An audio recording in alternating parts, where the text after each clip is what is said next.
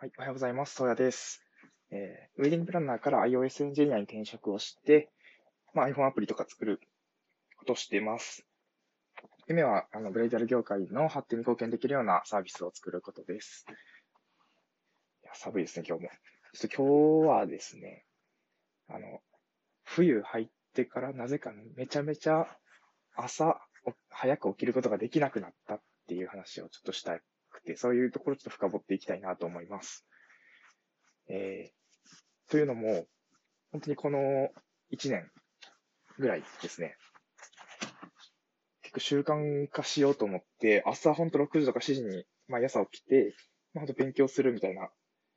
転職もあったしっていうので、そういう習慣づけをしてきてたわけなんですけど、うーん、まあ泣いてもらってからやっぱ気の緩みなのか、なかなか、その、起きれなくなってきたっていうのがありまして、寝る時間とかは全然変わってなかったりするんですけど、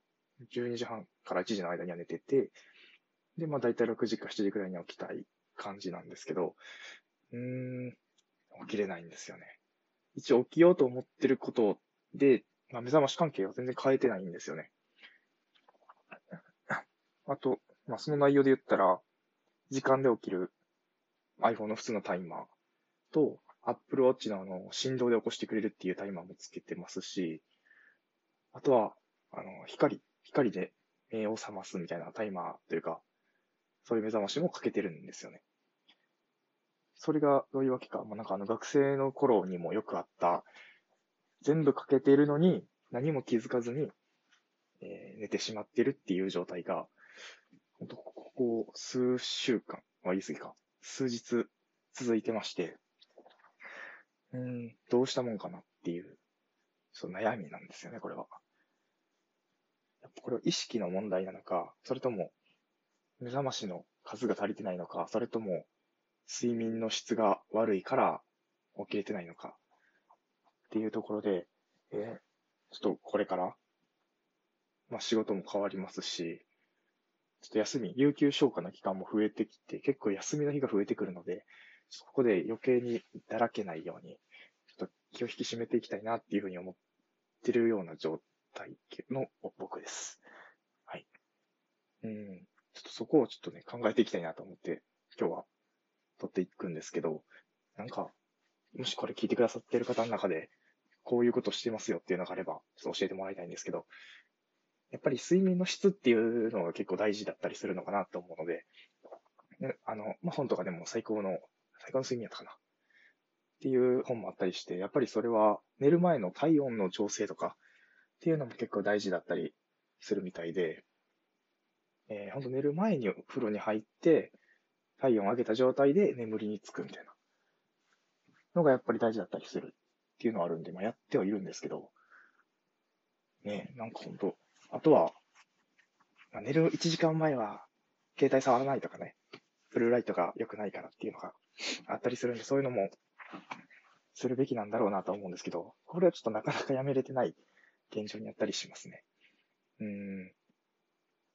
何なんですかね。やっぱり、あ、次の日勉強しようとか、やっぱ明確な目標ができないっていう意識づけが結構強いのかな。うん。そうなんですよね。まず、睡眠で言うと、まあ、6時間は寝た方がやっぱり結局はいいのかな。寝る時間をシンプルにもうちょっと早める。ひどい時は5時間切るぐらいが続いたりしてた。で、それでもなんか、それが習慣化づけれたらいいかななんて思ってる時期も、ね、あったんですけど、ちょっとショートスリーパーじゃないですけど。そういう感覚でもいいのかなと思ってたんですけど、やっぱり結局寝た方がパフォーマンスも上がったりするんだろうなっていうところもあるんで、うん。そうですね。はい。今日、まあ、睡眠で言うとやっぱりその、さっき申し上げた、寝る前の体温管理。あとは、なんて言いましたっけ。えー、ブルーライト浴びない。ですよね。あと、お水飲むとか。そういうことで、睡眠の質が変わってくるらしいんですけど、とりあえずそれやりつつ、深夜、まあ、12時には寝る。で、6時に起きる。6時間。あとはやっぱり日中の行動でも結構変わるみたいなんで、やっぱ運動、もうちょっと運動、ウォーキングするとかしてみようかな。これでちょっとまた、もし改善できたり何か変わったら報告していきたいなと思います。はい。そんなところですかね。はい。皆さんもまたなんかそういうアドバイス的な、もしいただけたら嬉しいです。はい。ところで、まあ今日は、まあちょっと友人とドライブしながら、ちょっと大阪をブラブラしながら、えー、して、ちょっとまあ勉強も、カフェでちょっと勉強してっていう一日にしたいなと思います。夜はね、ちょっと、実家というか、まあ、ちょっと、おばあちゃんというかね、おばあちゃん家に行くみたいな用事があるんで、そこで飯食って、明日に備えるっていう感じで、やっていきたいなと思います。はい。じゃあ今日も皆さんにとっても良い一日になりますように。それでは、また、トライでした。